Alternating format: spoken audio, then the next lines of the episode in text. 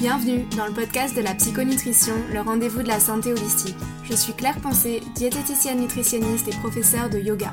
Ce qui m'intéresse, ce n'est pas uniquement ce que vous mettez dans votre assiette, mais de vous aider à retrouver une relation saine et sereine avec votre corps et la nourriture. Dans ce podcast, je partage plein d'idées utiles et concrètes pour vous aider à atteindre votre poids idéal sans frustration ni régime et gagner confiance en vous. Si ce n'est pas déjà fait, abonnez-vous pour ne pas manquer les prochains épisodes et bonne écoute.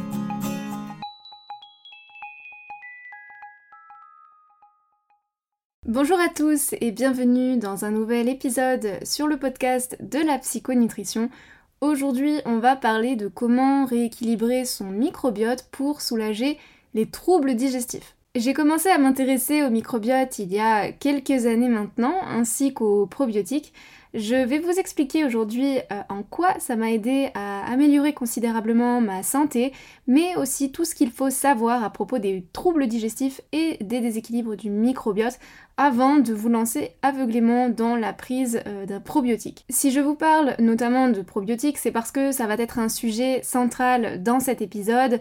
Je ne pense pas qu'on puisse véritablement parler d'intestin et de microbiote sans euh, parler des probiotiques. Notre corps humain est composé majoritairement de bactéries, on en compte plusieurs centaines de milliards et environ 500 espèces différentes. C'est vous dire l'importance de ces petites bactéries. Dans cet épisode, je vais tout d'abord vous raconter ce qui m'a poussé à m'intéresser au microbiote, je vais vous donner euh, plusieurs causes qui peuvent euh, chambouler la composition de votre microbiote et notamment entraîner des troubles digestifs variés. Et puis, je vous donnerai mes conseils pour finalement rééquilibrer votre microbiote. Comme je l'ai dit, une partie de cet épisode sera consacrée à vous informer Quant à la prise de probiotiques, on va parler des sources naturelles de probiotiques, on va également parler de compléments alimentaires, de comment bien les choisir. Et je vous donnerai quelques paramètres à prendre en compte euh, pour bien faire vos choix lorsque vous vous retrouverez face à toute la gamme de probiotiques qui existent. Le microbiote, donc, on l'appelle aussi flore intestinale, il représente l'ensemble des micro-organismes qui vivent dans notre intestin. Et la qualité de votre microbiote, donc des bactéries qui vous composent, elle est vraiment directement corrélée à la santé. Si cet équilibre, donc qu'on appelle aussi la symbiose intestinale, est amené à se rompre, c'est la porte ouverte à de nombreuses pathologies et on parle dans ce cas-là de dysbiose intestinale. Parmi les phénomènes euh, courants et plus ou moins graves, on peut citer les problèmes de digestion, tout ce qui est ballonnement, constipation, diarrhée ou alternance des deux, syndrome du côlon irritable. On a aussi tout ce qui est maladie inflammatoire chronique, donc par exemple la maladie de Crohn, la rectocolite hémorragique, la diverticulite, etc. Mais aussi des pathologies plus avancées qui peuvent être corrélées un déséquilibre du microbiote et dans ce cas-là on a l'obésité, le diabète et même euh, certains cancers. Ce qu'on dit très peu, c'est que la santé de votre microbiote joue un rôle prépondérant dans la gestion de votre poids. On sait aujourd'hui que certaines bactéries intestinales peuvent aider à perdre du poids, tout comme d'autres bactéries peuvent contribuer au surpoids. Donc votre poids dépend certes en partie de votre patrimoine génétique, mais il est très influencé par vos habitudes de vie du quotidien. Vous allez comprendre au fil de cet épisode que le lien qu'on peut établir avec votre microbiote est très étroit. En fait, votre microbiote, il est déterminé à votre naissance, c'est-à-dire que vous venez au monde avec un certain microbiote, mais plus précisément, vous héritez du microbiote de votre maman, puisqu'au moment de l'accouchement, c'est par la voie vaginale que les bactéries vont se transmettre. Si votre maman avait un bon microbiote, alors vous pourriez venir au monde avec un certain avantage. Cependant, un cas qu'on retrouve euh, de plus en plus couramment, c'est l'accouchement par césarienne. Si c'est votre cas, alors vous n'avez pas hérité de la flore intestinale de votre maman et donc vous arrivez au monde avec un microbiote vierge. Dans ce cas, vous pourriez développer une plus grande sensibilité digestive. Ce n'est pas systématique, mais ce que je veux dire par là, c'est que la probabilité augmente. De plus, le microbiote se constitue et surtout peut varier euh, au cours de nos 5 premières années de vie principalement. Passé 5 ans, le microbiote a tendance à se figer, entre guillemets, et c'est en fait beaucoup plus difficile par la suite d'implanter des nouvelles bactéries. La bonne nouvelle, c'est que difficile ne veut pas dire impossible. Si votre microbiote se constitue principalement à la naissance et au cours de vos 5 premières années de vie, il peut néanmoins se renouveler au cours de votre vie. Il est amené à se modifier, notamment suivant votre alimentation et votre hygiène de vie. Et à ce niveau-là, ce sont finalement les deux principaux facteurs déterminants sur lesquels vous allez pouvoir euh, jouer pour rééquilibrer votre microbiote et soulager vos inconforts digestifs. Pourquoi est-ce que je me suis intéressée au microbiote Eh bien parce que je fais partie de ces personnes euh, dont la maman a accouché par césarienne et pour dire la vérité, depuis très jeune, j'ai souffert de troubles digestifs, on m'a très rapidement diagnostiqué le syndrome de l'intestin irritable, c'est-à-dire qu'après avoir fait tous les examens possibles et sans rien me trouver au niveau physiopathologique, on m'a collé cette étiquette. En parallèle, à mes 14 ans, j'ai développé des problèmes de thyroïde qui ont également impacté ma digestion puisque la glande thyroïde est responsable de tous les systèmes métaboliques de votre corps. Et parmi tous ces systèmes, on a forcément le système digestif. Concrètement, une thyroïde qui fonctionne au ralenti, qu'on appelle également hypothyroïdie, c'est un système digestif qui lui aussi fonctionne au ralenti. Je ne vous fais pas de dessin. Une digestion au ralenti, c'est donc la constipation, la putréfaction de bactéries dans l'intestin, enfin bref, rien de réjouissant. Sachant que j'avais un tableau propice à un déséquilibre du microbiote, je me suis dit que de toute façon, rien n'était voué à l'échec et que j'allais agir à mon niveau pour euh, rééquilibrer mon microbiote et soulager mes troubles digestifs. Je ne vais pas vous mentir, ça m'a pris énormément de temps, ça m'a pris plusieurs années avant de véritablement trouver un équilibre qui me correspond. Mais cependant, je peux vous assurer qu'avec euh, de la patience et de la persévérance, on peut trouver une solution adaptée, personnalisée, qui nous convient. Mais cela nécessite évidemment de bien s'informer en amont et de tester sur soi jusqu'à trouver ce qui nous correspond. Avant de pouvoir agir sur vos troubles digestifs, il va donc falloir comprendre pourquoi votre microbiote est aujourd'hui déséquilibré. Les causes que j'ai citées me concernant ne sont pas forcément les mêmes chez vous. J'ai cité donc certaines causes, euh, et pour rappel, j'ai cité l'accouchement par césarienne en l'occurrence, mais aussi une alimentation peu nutritive, notamment euh, pendant les 5 premières années de vie, et plus tard une alimentation déséquilibrée et un mode de vie qui ne contribue pas à votre santé. Maintenant, il y a d'autres causes qui peuvent chambouler la composition de votre microbiote et entraîner des symptômes variés. Ces symptômes sont principalement d'ordre digestif, et c'est ce dont on va parler aujourd'hui, mais juste à titre informatif, sachez qu'ils peuvent aussi être extra-digestifs et notamment se manifester par des migraines, de l'eczéma, de l'acné, etc. En tout cas, parmi les causes du déséquilibre du microbiote, on peut retrouver notamment une prise d'antibiotiques. Sachez que les antibiotiques sont un fléau pour votre intestin. Ils tuent tout sur leur passage et donc toutes vos bonnes bactéries. Il peut y avoir aussi une infection récente, un déficit immunitaire, un déséquilibre hormonal, donc comme je l'ai dit, la thyroïde, mais aussi la glycémie. Une glycémie qui fait le yo-yo, ce n'est absolument pas bon pour votre microbiote. Il peut y avoir aussi un manque de sommeil ou alors un sommeil non réparateur. Et enfin, un stress chronique, parce que la production massive de cortisol, qui est euh, une hormone, eh bien, déséquilibre finalement tout le reste du système endocrinien. Passons maintenant aux solutions à comment rééquilibrer votre microbiote. Il y a évidemment des causes sur lesquelles vous pouvez agir et d'autres sur lesquelles vous aurez moins d'impact. Dans les deux cas, sachez qu'il y a toujours des améliorations que vous pouvez apporter par votre alimentation du quotidien et si besoin par des compléments alimentaires et des plantes.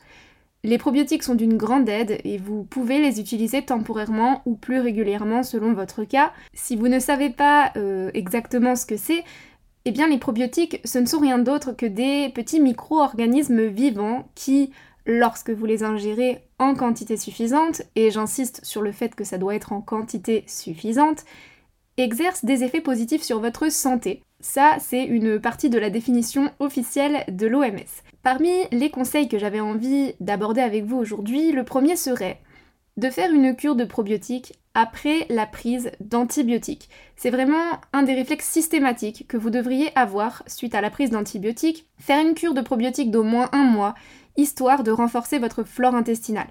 La prise d'antibiotiques affaiblit considérablement votre microbiote et à moins que vous ayez une santé de fer et une résistance à toute épreuve, je peux vous assurer que faire une cure de probiotiques temporairement vous aidera à vous remettre sur pied plus rapidement et à prévenir d'éventuelles récidives de maladies. En plus de ça, sachez que les probiotiques participent aussi à soutenir votre système immunitaire, Donc ils agissent un petit peu comme des boucliers face au virus que vous pouvez rencontrer. Mon deuxième conseil sera évidemment d'adopter une alimentation qui participe au rééquilibrage hormonal.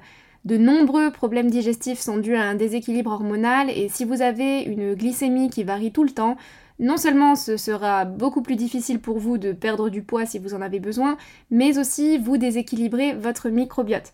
Les bactéries et les champignons pathogènes, donc ceux qui vous provoquent des symptômes pas très sympas, se nourrissent surtout de glucose, donc de sucre. Plus votre glycémie est stable, moins vous nourrissez ces petites bactéries et champignons et vous empêchez également leur prolifération. Ce que je peux vous conseiller au niveau de l'alimentation pour rééquilibrer vos hormones, ça va être de faire des repas complets au niveau des macronutriments c'est-à-dire euh, complet en termes de glucides, lipides et protéines, et surtout ne pas consommer des glucides de manière isolée. Pourquoi les glucides? Parce que ce sont les seuls macronutriments, parmi les trois, qui sont capables de faire varier votre glycémie et donc plus susceptible de générer un yo-yo de la glycémie. Si vous consommez des protéines et des lipides et bien évidemment des légumes en plus de tout ce qui est euh, pâtes, riz, semoule, pommes de terre, etc., vous favorisez la stabilisation de la glycémie et vous facilitez même la gestion du poids. Quant à ces glucides, privilégiez les versions complètes pour en tout cas ce qui est des pâtes et euh, de la semoule pour le riz, moi je ne suis pas forcément une fan de riz complet.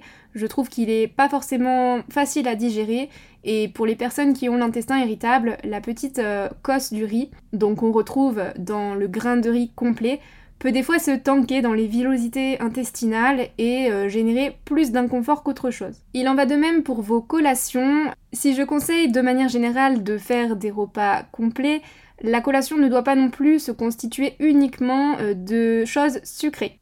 Pour stabiliser votre glycémie, allez-y mollo sur le sucre, privilégiez évidemment des fruits et euh, surtout essayez de les accompagner d'autres choses qui soient euh, plus riches en matière grasse et ou en protéines. La meilleure source de matière grasse et de protéines, celle qui combine les deux que vous pouvez facilement prendre en collation, ce sont les oléagineux, donc tout ce qui est amandes, noisettes, noix de cajou, macadamia, les noix, etc.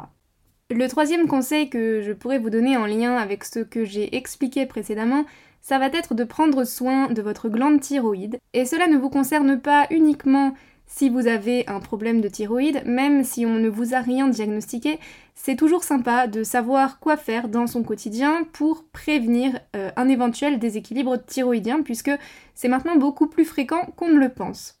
On a parlé de glucides tout à l'heure, je n'ai surtout pas envie que vous vous mettiez en tête qu'il faut les bannir complètement, ce serait la pire erreur pour votre glande thyroïde, au contraire, elle en a absolument besoin, les glucides agissent en faveur de l'activité thyroïdienne puisqu'ils stimulent la conversion de l'hormone T4, qui est une hormone thyroïdienne inactive, en hormone T3, qui est elle la forme active. Donc n'éliminez pas les glucides mais choisissez-les bien, privilégiez euh, les légumes tels que la betterave, la carotte, la pomme de terre, les céréales complètes, le pain au levain naturel puisque lui aussi représente une source considérable de probiotiques et éliminer plutôt tout ce qui est euh, féculent raffiné. Au niveau des acides gras, privilégiez les acides gras oméga 3 qui sont évidemment connus pour leur activité anti-inflammatoire.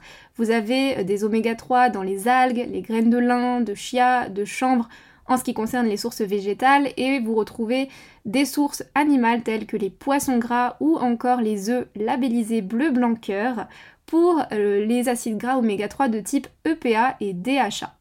Votre thyroïde a également besoin de protéines que vous retrouverez dans les algues, les graines germées, les œufs, euh, la viande de bonne qualité, idéalement nourrie à l'herbe. Encore une fois, les produits laitiers de bonne qualité. Au lait cru, c'est encore mieux. Et enfin, un super aliment très intéressant pour votre thyroïde, c'est le collagène qui exerce une activité anti-inflammatoire. Il répare en fait la muqueuse intestinale et réduit sa porosité. Donc on retrouve ce collagène dans les parties gélatineuses des viandes qui sont à vrai dire trop peu consommées aujourd'hui pour satisfaire nos besoins, mais vous pouvez également en retrouver sous forme de compléments alimentaires. Un moyen très efficace pour faire une cure de collagène, c'est de prendre du bouillon d'os. C'est assez long à faire, j'en ai déjà fait une fois mais ça prend euh, plusieurs heures. Mais vous pouvez également trouver du bouillon d'os de bonne qualité sur internet. Je recommande personnellement euh, celui de chez Atelier Nubio qui est bien sourcé et euh, avec uniquement des ingrédients naturels. Si ça vous intéresse, je vous mets le lien dans les notes de l'épisode. Je passe rapidement pour euh, ce qui est de l'apport en micronutriments. Votre glande thyroïde a besoin de cofacteurs que vous allez apporter par votre alimentation. Ces cofacteurs, ce sont l'iode, le sélénium, le zinc, le magnésium, la tyrosine qui est un acide aminé et enfin la vitamine D. Je ferai probablement un prochain épisode sur la glande thyroïde à part entière pour vous expliquer plus en détail tout ce dont vous devriez faire attention au niveau de votre alimentation. Sachez que le cortisol exerce lui aussi un impact sur l'activité thyroïdienne. Le cortisol est produit par vos glandes surrénales et lorsque vous êtes euh, stressé constamment, eh bien le stress chronique finit par épuiser vos glandes surrénales à force de produire ce fameux cortisol. Lorsque vos glandes surrénales sont épuisées, l'activité thyroïdienne est inhibée. Donc prenez soin de vos glandes surrénales et votre euh, thyroïde se portera beaucoup mieux. Comment vous pouvez faire? Eh bien tout simplement oublier les heures de cardio, surtout à jeun, qui sont ultra stressantes pour votre corps. Préférez des trainings plutôt courts de type HIT en alternant avec des sessions de pilates ou de renforcement au poids du corps.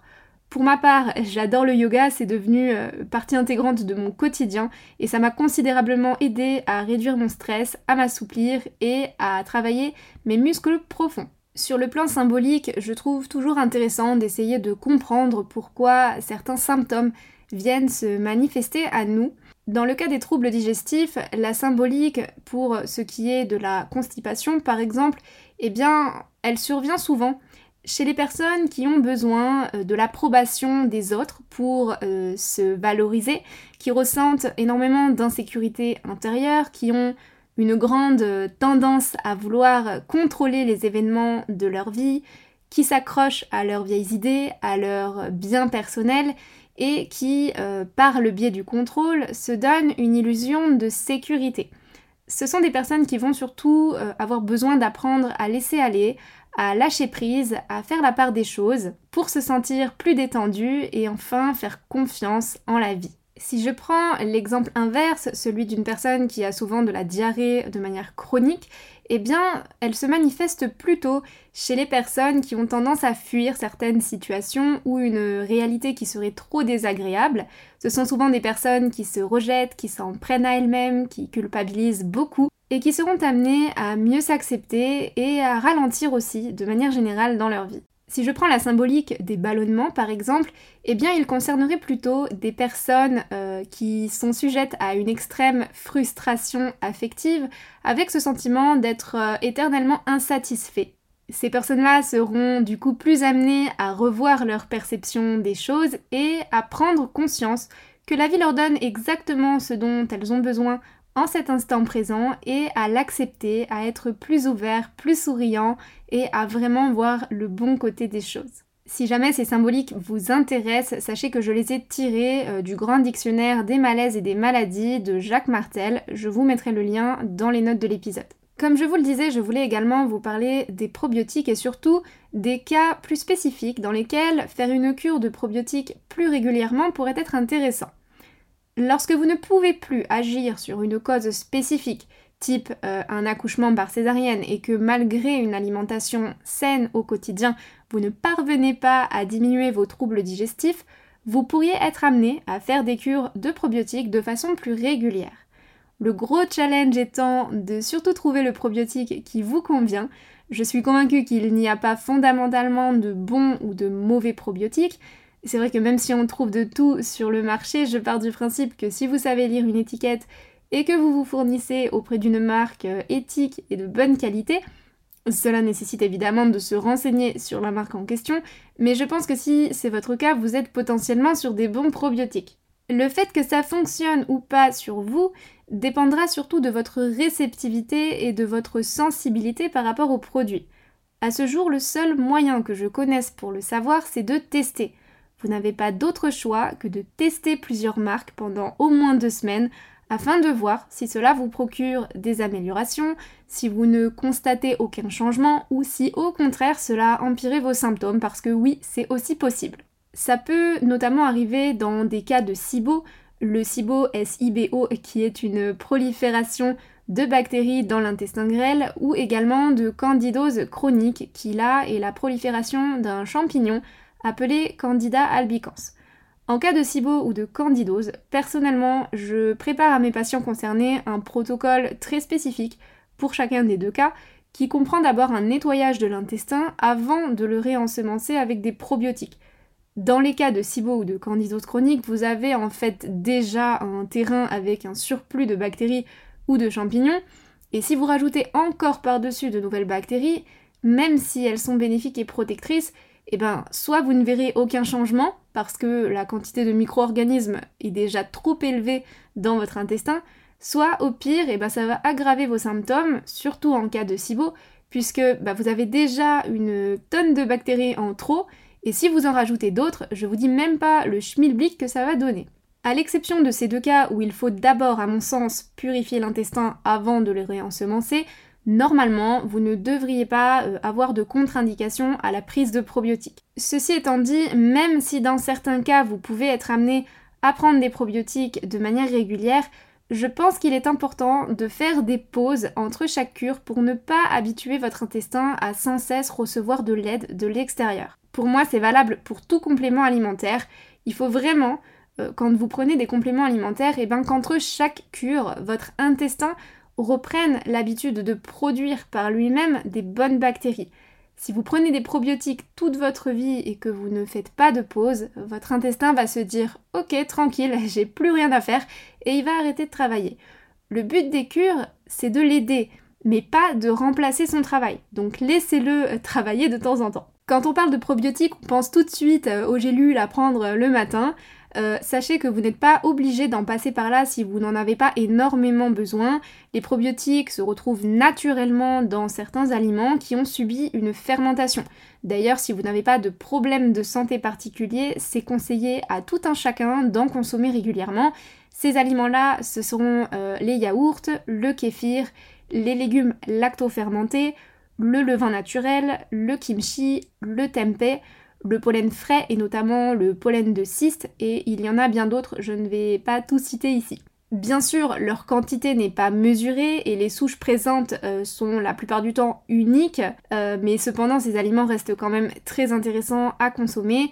Il faut juste garder à l'esprit que ça n'a rien à voir avec un complément alimentaire en termes de dosage. Comment être sûr de bien choisir vos probiotiques si vous souhaitez vous diriger vers des compléments alimentaires? Tout d'abord, eh ben, prenez conscience que votre microbiote est unique, d'où le fait qu'un bon probiotique, ce n'est pas un probiotique d'une marque spécifique, c'est un probiotique qui est adapté à votre flore intestinale. Il n'existe pas de produit magique et c'est pas parce qu'un probiotique est inefficace sur vous qu'il est de mauvaise qualité. C'est juste qu'il ne vous convient pas tout simplement et conviendra peut-être euh, à votre voisin.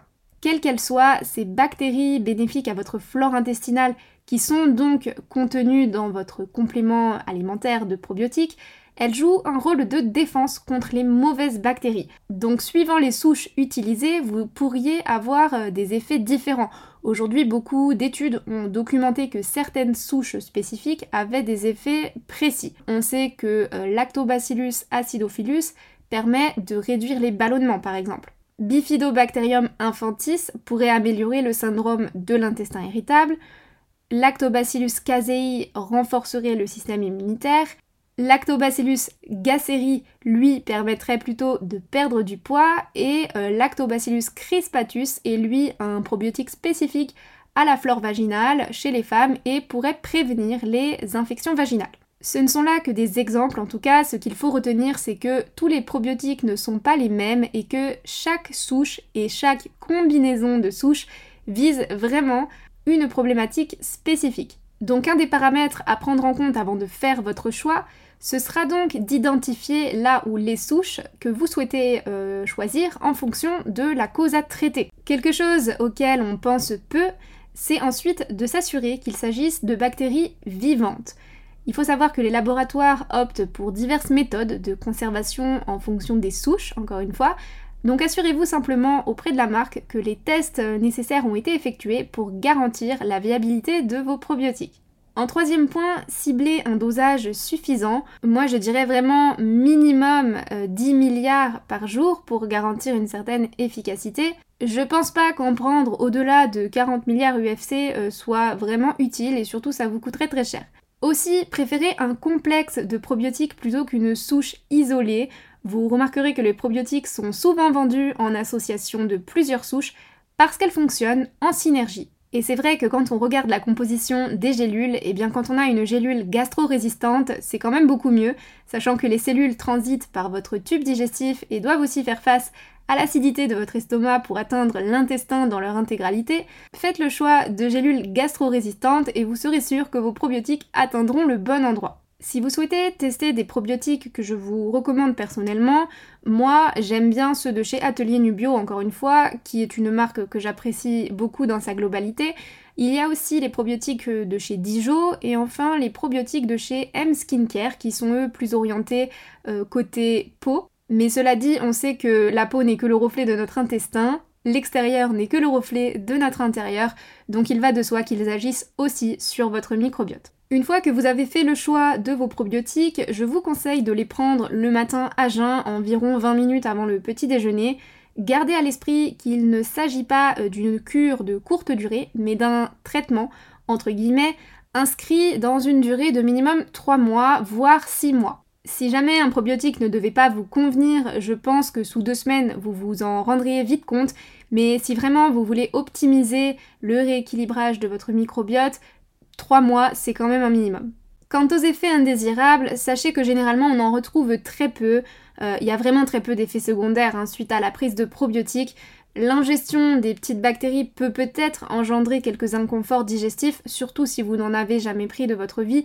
Vous pourriez avoir euh, de la diarrhée des ballonnements si vous êtes euh, extrêmement sensible. Mais normalement, ce sont vraiment des symptômes temporaires qui se résorbent en quelques jours. Donc testez quand même, allez-y peut-être progressivement, laissez le temps à votre corps euh, de s'accoutumer aussi à la prise de probiotiques et écoutez-vous systématiquement. Si vous voyez que les désagréments persistent, eh bien c'est peut-être qu'ils ne vous conviennent pas et dans ce cas-là, stoppez la prise. J'espère que cet épisode vous aura aidé à trouver des réponses pour euh, soulager vos troubles digestifs. Pour rappel, les points que j'ai abordés aujourd'hui, c'était le fait de faire une cure de probiotiques de manière temporaire s'il s'agit d'un simple traitement antibiotique et que vous n'avez pas d'autres problèmes de santé particuliers, d'adopter une alimentation qui participe au rééquilibrage hormonal et donc de privilégier des repas à indice glycémique faible à modéré, de prendre soin de votre glande thyroïde qui régule en partie votre système digestif, de vous intéresser peut-être à la symbolique des troubles digestifs et enfin de faire des cures de manière plus régulière si vous avez vraiment des symptômes plus ancrés et que vous sentez que vous avez besoin d'un rééquilibrage plus en profondeur. En ce qui concerne les sources de probiotiques, vous avez des sources naturelles que tout un chacun devrait intégrer dans son alimentation et vous avez évidemment la source la plus connue maintenant qui sont les compléments alimentaires. Avant de vous lancer à l'aveuglette dans le choix d'un complément alimentaire, Vérifiez bien que les souches que contiennent ce complément peuvent répondre à votre problématique et enfin privilégiez des compléments avec euh, un complexe de probiotiques plutôt qu'une seule souche et des gélules gastro-résistantes. Une fois que vous avez trouvé le bon probiotique qui vous convient, tentez quand même de faire une cure pendant 3 mois minimum et s'il s'avérait qu'il ne vous convenait pas, dans ce cas-là, arrêtez au bout de 2 semaines et testez autre chose. J'ai été ravie de partager ce sujet avec vous aujourd'hui. Si jamais vous avez des questions, n'hésitez pas à me les poser sur Instagram ou sur mon site internet. En attendant, je vous souhaite de prendre bien soin de vous et je vous retrouve prochainement dans un nouvel épisode. Si cet épisode vous a plu, n'hésitez pas à le partager sur vos réseaux sociaux, à me laisser un commentaire sur Apple Podcast ou un avis 5 étoiles sur votre plateforme d'écoute préférée. Je vous dis à bientôt sur le podcast de la psychonutrition.